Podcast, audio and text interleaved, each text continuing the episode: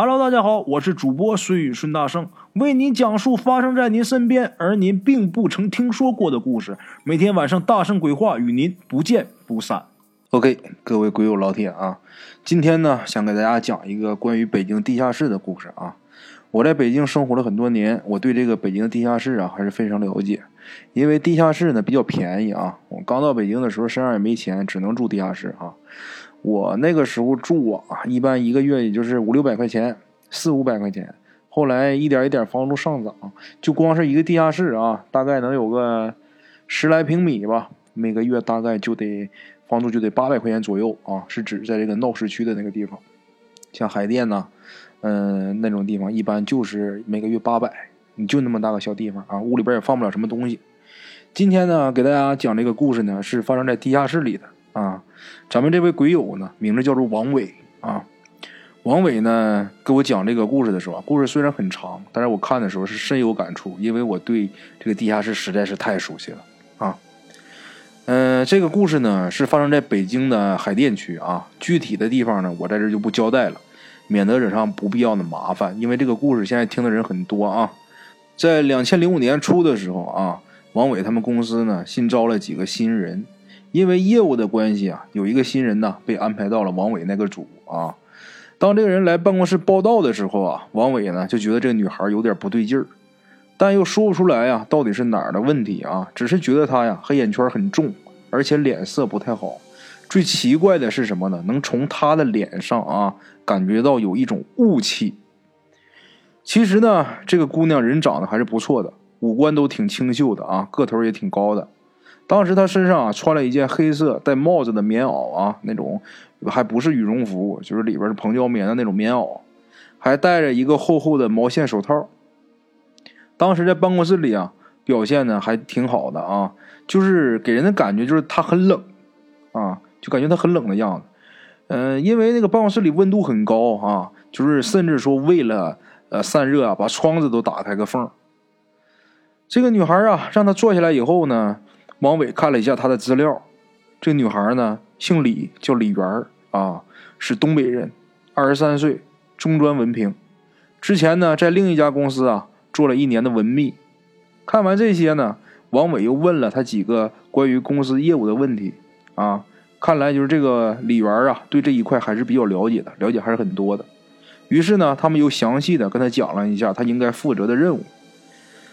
因为啊，王伟他们公司啊是不提供住宿的啊，所以呢就没设立宿舍。还有就是，呃，没有午餐制度，每个人每个月按级别呢补饭费和这个呃住房津贴。李媛这个女孩啊，平时不太爱说话啊，但是对待工作呀还是很很认真的啊。来了不到一个月，就基本把业务都熟透了。平时呢还真没出过什么错。唯一的一点呢，就是感觉这个女孩她老病殃殃的，而且有点孤僻。中午吃饭的时候呢，大家都是结伴到外面吃啊，而她老是自己一个人在办公室里边吃泡面，而且经常啊下了班啊老是借故啊留在办公室里边不愿意回家。有几次呢，楼下的保安就跟这个王伟说，看见呢这个李媛啊晚上一个人呢还在办公室里边过夜。当时保安查夜的时候啊。这个李元就说他加班可这个王伟知道啊，他的工作量根本就没那么大，他不是他是不需要加班的啊，根本不需要通班通宵去呃加夜班。王伟开始呢，以为他是不是跟男朋友吵架了啊？是是不是在赌气不愿意回去啊？又或者是身上是不是没有钱了，租不起房子了？他虽然有很多疑问，但是因为啊，这李元刚来公司不久，彼此之间还不太熟，而且又是上下级的关系，所以呢，有一些私人问题啊，就没办法问了。再一个是什么呢？他在公司里啊，也没给公司带来什么麻烦，所以呢，这个王伟就没太在意啊。就这样，又过了一阵儿，王伟他们组啊，因为这个业绩啊，呃，当月的业绩全都拿 A 啊，所以呢，老总啊就为他们这组的人在饭店呢订了个包间，说是对他们的奖励啊。就这样，下了班以后呢，大家就都去了啊。王伟他们老总呢，在敬了大家一圈酒之后啊，就撤了。接下来就是他们这组人山南海北的啊，在那吹吹牛呗。除了工作之外啊，其他什么都谈。酒这个东西啊，它就是这样啊，就它可以让两个素不相识的人迅速的成为无话不谈的朋友。当喝的差不多的时候啊，这个王伟就发现里边一个人啊，裹着厚厚的这件棉袄啊，坐在这个沙发的角落里，显得很可怜，就像一只受了伤的小猫啊，在角落里舔着伤口一样啊。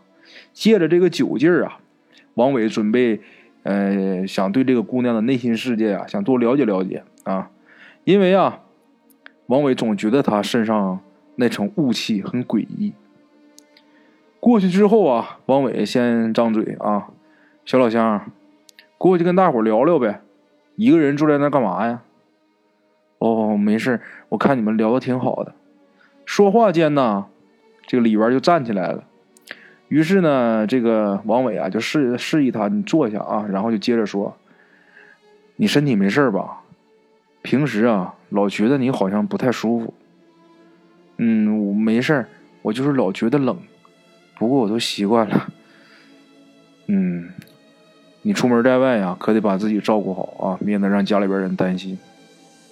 接下来呢，半天呢，这里边也没有说话，只是低着头。这王伟以为他是困了呢，啊，就准备起身呢，跟大家接着去喝酒去。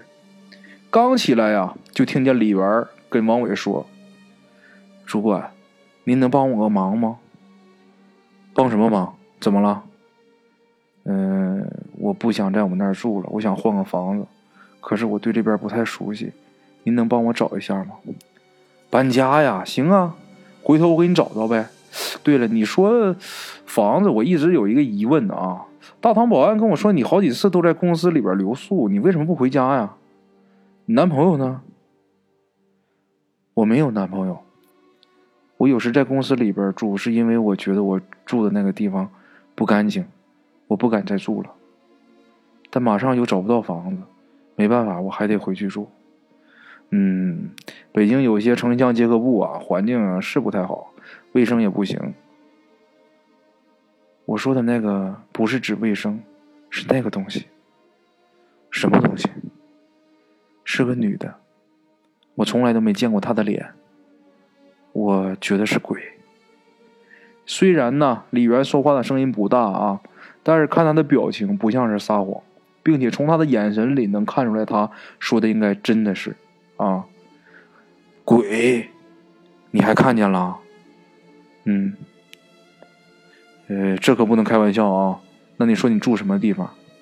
接下来李元呢就说他住住在某某小区的地下室啊。啊，那个小区我知道。是某某大学的家属院，那一片楼的年头可不少了啊！你是怎么找到那个地方去的？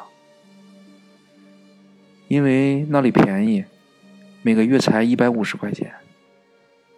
哦，对，听说那里边房租是挺便宜的，好像住的人不多，是少，整个地下二层就两个人住，一个是我，还有一个是岁数挺大的男人，剩下其他房间都是空的。那你怎么知道有鬼呢？是在你房间里吗？那你怎么不搬到上一层去呢？这个王伟呀，一连串的问题啊，问出去之后啊，这个李元他没有马上回答啊，而是啊，用力的裹了裹他的棉袄，然后才慢慢的把他遇到的事情说出来了啊。李元呢说他是零四年秋天搬到的这个地下室。当时呢，是在这个手递手上啊看到的这条出租的消息啊，这条信息，地下室出租啊，通风好，二十四小时有热水啊，单间呢月租一百八十块钱一个月，年付呢一百五十块钱一个月。因为他当时啊刚刚辞了原来的工作啊，身上本来也没有多少钱，见到这里边房租啊真的很便宜，于是他就按着地址啊就走到这儿来了。值班室呢，坐着一个肥猪一样的中年妇女，正在织着毛衣啊。听李媛说要租房子啊，这个妇女啊，连眼皮都没抬，从牙缝里边挤出来一句话：“负一没有了，负二还有几间，要住的话就先登记。”我能先看看房间吗？李媛问这个啊，这个值班室的这个大姐啊，嗯，等一下。磨蹭了一会儿啊，这个中年妇女啊，终于把她那个硕大的屁股从椅子上抬起来了，从墙上啊摘下来一个大圆盘啊一样的东西。这整个圆盘啊，密密麻麻挂的都是两圈钥匙。就这样啊，呃，李元呢跟在他的后后面啊，就往地下这个负二层走。呃，李元说呀，他当时感觉就好像是进了古古时候的监狱一样。这个胖女人呢，手里拎着一个一大盘的钥匙啊，走在前面，每走一步啊，都发出哗啦哗啦的声音。李元下意识的啊，往两边看了看，虽然没什么东西，但是还是感觉有点阴森森的凉意啊。下了两层楼梯之后啊，一拐就看见了一一扇厚厚的水泥门。这个在地下室，大家没去过的不知道，去过的应该知道。这个水泥，它那个门都是很大的水泥门，就那种类似于防火门似的啊。水泥门呐，对着一个长长的通道，通道的两边呢是房间，但是门都是紧闭着，看不到一个人影啊。白天呢，可能都去上班了吧？里边是这样想的。通道里的灯光啊不是很亮，因为棚顶啊都让一些细细的啊。就粗的、细的都有啊，这些管道啊就给占满了，所以呢显得很暗啊。这里的通风啊还算好，但是呢还是有一股淡淡发霉的味道。走到这个通道中间的时候，这个胖女人停下来啊，就说：“就是这间了。”就见这女人呢从这个大圆盘上翻了半天，终于找到了钥匙，打开了门。李元抬眼看了看啊，这个门上写着“负二零六号”啊。当房间门打开以后，就就立刻能闻到一股说骚也不骚、说臭也不臭的味道，就像是衣服发霉了一样啊！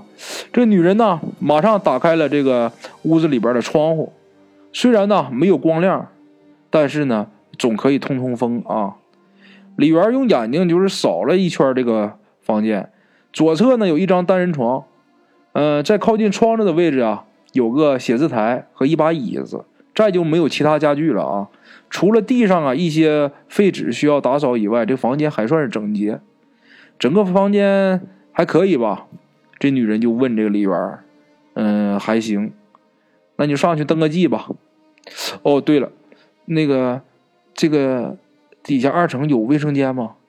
有，你出了门往里边走，走到头就是了。卫生间呢是公用的啊，不过有这个隔板。洗漱间呢就在厕所外边。不过呀，没有热水。你要热水的话，你得到负一层开水房打。哦，知道了。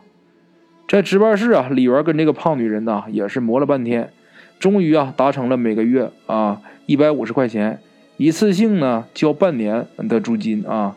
但是这个女人呢告诉他说，你不允许在这做饭和使用这个大功率的电器啊，比如什么热得快呀。你要是要开水的话，你得去开水房打，每壶是五毛钱啊。拿了钥匙之后呢，李元就拖着行李就下去了。进屋啊，关上门以后，他就开始铺床，因为呢，他背着一个大包，还拖着个行李箱，实在是累坏了啊。弄完床啊，就躺下，就不愿意起来了，因为他当时呢，头冲着呃里面啊，就这个目光正对着门口。这时候他就发现呢，这个门后面啊，还挂了个东西。里边过去摘下来一看呢，是一件就是女士的吊带吊带背心啊。当时他心想啊，可能是上一个房客忘记拿了吧，然后他就随手又给挂上了，就回到这个床上啊，倒头啊就睡着了，因为太累了，睡了也不知道呃多久啊，突然间被一个噩梦给惊醒了，睁开眼睛看一下这个屋子里边漆黑漆黑的，他就摸索着啊打开了灯，心里感觉很奇怪，自己明明是呃开着灯的，没有关灯啊。但是为什么这个灯就突然间自己就关了？这时候啊，他就看着手机上的时间，已经是半夜一点多了啊。他就坐在这个床上啊，发了一会儿呆，心想反正也睡不着了，干脆就收拾收拾屋子得了。嗯，扫完地，就把他这个衣服啊从箱子里边拿出来，就开始挂到这个门后面，然后就把呃准备的一些小东西啊，就都放到这个写字台下里边这个抽屉里边。当他拉开其中一个抽屉的时候，他看见，呃，里边有很多啊已经用过的稿纸，上面写的好像是论文一样的东西啊。当时因为，呃，里边因为嫌这些东西占地方嘛，于是他就把这东西都拿出来啊，连地上这些废纸啊一起就给装到这个垃圾袋里边了。开始他住进这几天呐，并没有发现什么异样啊，也没有什么觉得什么特别的。只是觉得呀，这二层好像没什么人啊。再就是那个厕所呀，挺让他害怕的，因为厕所里边装的是声控灯啊，而且这个灯还不太灵敏。每次呢，这个厕所门口啊，就发现里边到了这个门口，就发现里边都是黑不隆咚的，而且进去以后呢，老能听见各种怪声。有时候呢，好像是滴滴的声音在说话；有的时候呢，好像是低声在哭啊。这个问题啊，他也问过那个胖女人，就楼上那个值班室那大姐。这个胖女人告诉他呀，说是这个楼上啊排水管的声音、管道的声音。当里边说到这的时候啊，这个王伟呀就不得不插句嘴了。王伟就问他说：“像这种环境你还敢住啊？你别说一个女孩，就说一个大老爷们儿，我也不也不敢住啊。反正我是不敢住。”里边说是开始他也害怕，但是你不在这儿住住去哪儿啊？其他房子租不起。当时又没有工作啊，不过呢，当时他也没往这方面想，只是觉得这个环境啊是幽暗了点其他也没有什么了就这样啊。他个人还是比较喜欢安静的，不喜欢人多闹哄哄的。王伟紧接着又问他：“那后来呢？”他说：“呀，后来呀，那个胖女人呐，见他呀一时也找不到工作，就给他介绍了一份校对的活就可以把这个稿子啊拿回来做。嗯，这个李元啊。”那时候就每天呢，在屋子里边，除了吃饭啊、上厕所以外，他基本不出门。那时候每个月能赚个七八百块钱啊。王伟又问他呀，说：“那你那时候你碰到那个东西是什么时候呢？”李元说：“是零五年春节啊。不过之前呢也有过几次，就是在半夜的时候啊，听见写字台前面的椅子响，抽屉被拉开的声音。当时呢，打开灯又什么都没有，跟原来一样。但是啊。”自从啊李元扔了那件挂在门后面的衣服以后，那个东西就开始了啊。李元呢春节没有回家，他把他这几个月啊攒下来省省吃俭用攒下来这两千多块钱啊寄回家去了。打了个电话说是工作忙，就是没时间啊，所以就不回去了。因为啊他不想家里边人替他操替他操心哈。年三十那天呢，他把自己屋子里边收拾了一下。当他拿下门后的衣服时啊，他发现那件吊带背心啊还在那挂着呢。于是呢，他就拿下来，连同这个垃圾啊，就一块给扔了。晚上呢，在上面啊，呃，看完电视以后啊，他就下楼下来回来睡觉来了。因为过年嘛，所以就没关灯。但睡到后半夜的时候，耳朵里边啊，就听见什么呢？沙沙的声音，好像是谁呀，在这个纸上写字的声音。等他睁开眼睛啊。因为灯没关嘛，等他睁开眼睛一看，眼前的景象啊，让他头发根都竖起来了。他看见什么了？一个女人，长头发的女人，穿着他白天刚刚扔掉的那个吊带背心背对着他坐在写字台上，正写着什么。里边当时啊，差一点就喊出来了，还好啊，他及时用被子把自己的嘴给紧紧的捂住了，然后他又紧紧的闭着眼睛，心想这是个做梦，这是做梦。不知道过了多长时间，当他睁开眼睛再看的时候，那个女人已经没了。窗子是开着的，但是写字台上的稿纸啊还在，只是上面啊什么字儿都没有。李元知道啊，那稿纸不是他的，因为他从来没买过稿纸啊。李元这时候啊不敢再往下看了，他就下了床啊，穿着拖鞋跑到值班室去了。当他把这个屋里边有鬼的事说了以后啊，那个胖女人呐，脸上的横肉一颤啊，马上又跟他说什么呢？不可能，你看花眼了。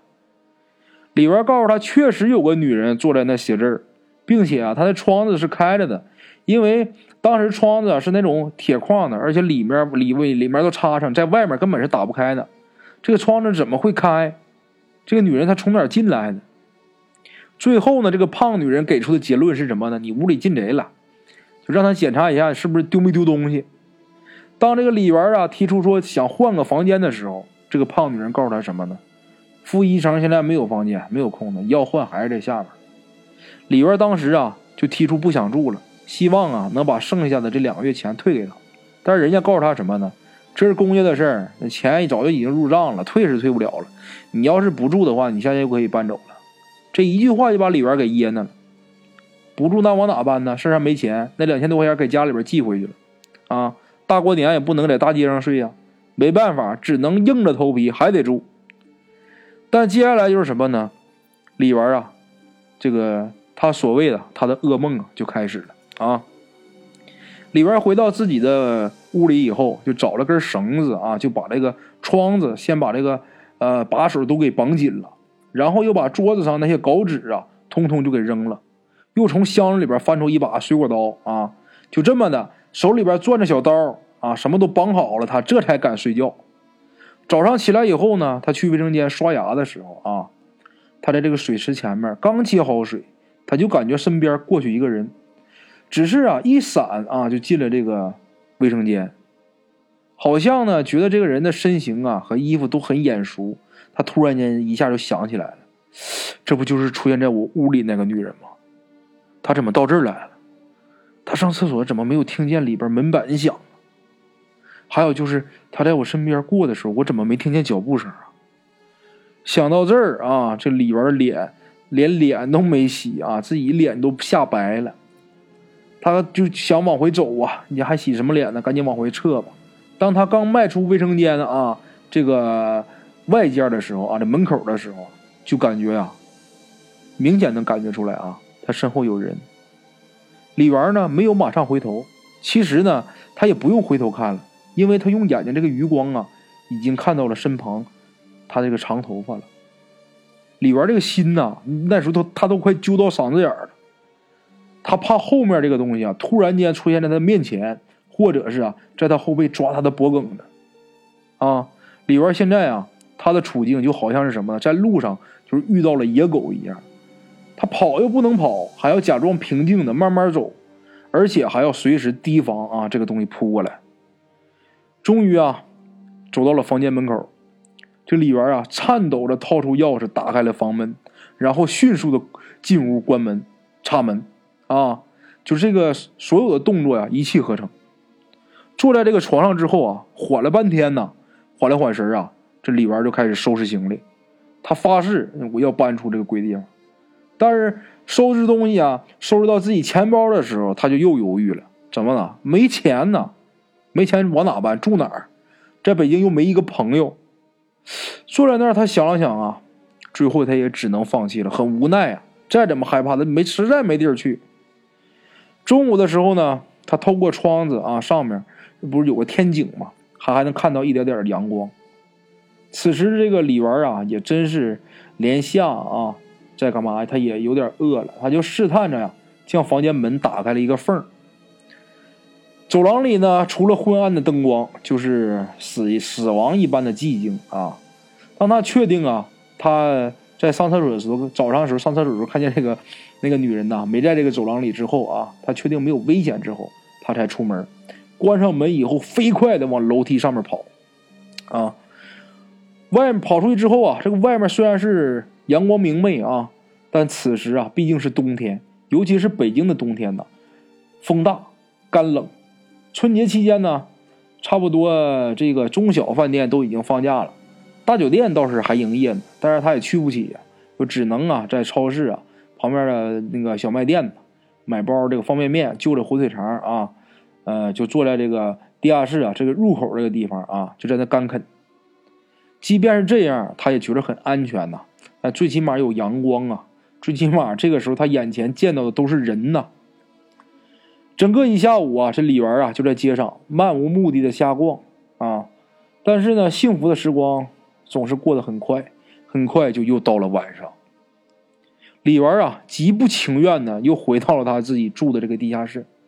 还好啊，他住的那一层啊，又搬进来一个一个一个新人啊，是一个四十多岁的一个秃了顶的中年男人，秃顶啊。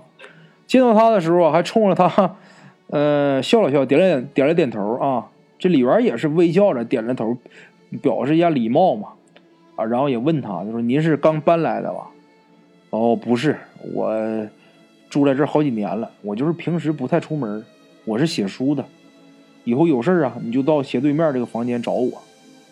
李元这时候啊，才感觉到有一丝的安全感，最起码地下室就是如鬼域一般的地方啊，终于见到活人了，而且就住的地方离自己并不远，他心里边能踏实一点，心想有事我能跑过来找他啊。回到这个屋里边啊，李元就习惯性的看了看这个写字台上有没有稿纸。他都给吓出毛病了。这一看呢，没有，看来那东西啊，今天没有进他的屋子啊。但愿这一切啊，就都过去了。他躺下呀，看了会儿书，然后他迷迷糊糊的就又睡着了。恍惚间觉得门开了，一个留着长长头发的女人飘进来了啊。此时啊，李元心里明白，又是她又来了。此时李元心想啊，他想动啊，想起来，但是好像被什么东西给按住了一样，就连手指啊都动弹不了，只能眼睁睁的看着他飘过来，飘到自己的床前。事到如今呢，李元反倒觉得没有那么害怕了，他倒想看看这女鬼到底想干什么。这个女鬼啊，就在他床前呢，站着，就站在床前也不动。就这么面对面的看着他，但是这个李元呢，却看不到他的脸，只能看见他长长的头发把这脸给遮住了，遮在他的脸前。这个时候呢，走廊里边突然传出来一声“咣当”这么一声，然后就听见一个男人呢“哎呦呦”的叫声。李元这才从床上一下子坐起来了，他转头看了看这个呃房间这个四周啊，那女人已经不见了。原来呀，这是李元做的一个梦。他赶紧的打开房间门一看，是什么呢？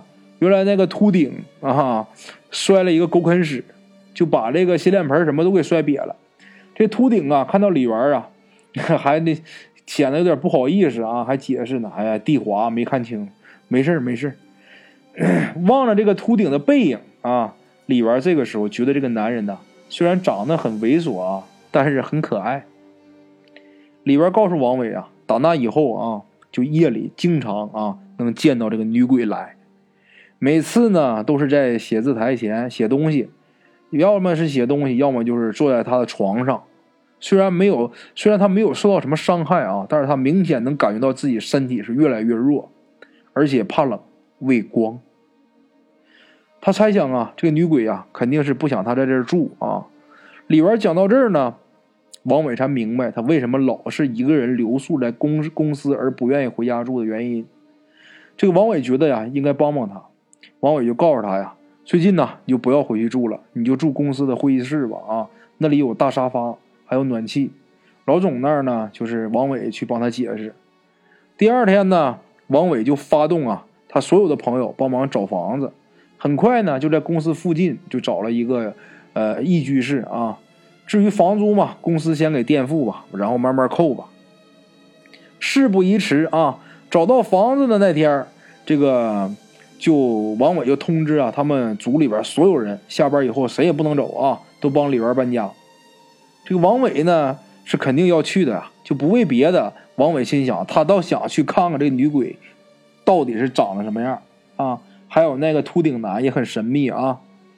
当他们呢都到了这个地下室的时候，值班那个胖女人不在啊，看来应该是出去了。他们就只能在那等一会儿。你搬家嘛，你总得跟这个房东说一声吧。何况啊，李元还有押金在这呢啊。于是几个人呢就在这个门口这个台阶上坐着闲聊。王伟他们说话的主题啊，就是这个李元住的那个房间，那个闹鬼的房间。他们正在那聊的时候，这时候就有个男人呐，就路过他们这个门口。听见他们说这个呃地下二层这个事儿啊，然后这个人就站住了，就来听了一会儿。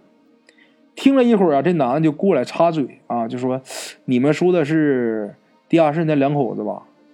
两口子，王伟他们觉得纳闷儿啊，是两口子吗？李元，你不是说就一个女鬼吗？这个这个男的，就是过来插话，这个男的啊，就笑了，就说啊，是两口子。这女的呀。之前在我们学校啊，进修研究生，男的是她老公，九九年呢就来我们这儿了。这男的好像是个什么作家呀，什么整天写书。后来听说那男的呀，在院子里啊，那个搞了一个女学生，啊，然后呢两个人呢就闹起来了。最后呢，这个男的呀把这女的给勒死，自己也喝了药死了。当时整个地下室啊都让公安局给封了。都传说里边闹鬼，我们这儿的住户啊都不往里边去啊，我连看我都不敢看。但现在这帮丫的为了挣几个糟钱又他妈给开了，真他妈孙子！这人一说到这个时候啊，他们这些人呢，互相的对视的看了看，然后王伟就问他说：“你说那个男的是不是有点秃顶啊？啊，是没错，我原来见过那人啊，丫的，这人一看就是一骚包。听到这儿啊，王伟就抬眼看了看李元，就问他：“你那房子里边还有值钱东西吗？”李元回答：“呀，也没什么值钱的，就是几件衣服，还有几本书啥的。得了，咱咱不要了吧，撤吧。回头大伙给你买几件新的得了，再这折腾下去，别把那个秃顶再给招出来。”说完以后啊，这大伙都争先恐后的上车。车到拐弯的时候，王伟回头看了一眼，恍惚间觉得这个地下室的门口站了个人，是个秃顶。OK，今天咱们的故事就到这里，感谢各位听友的支持。我的投稿微信是幺八七九四四四二零一五，欢迎各位好朋友投稿交流。另类的放松，别样的享受，每天午夜我在这里等你。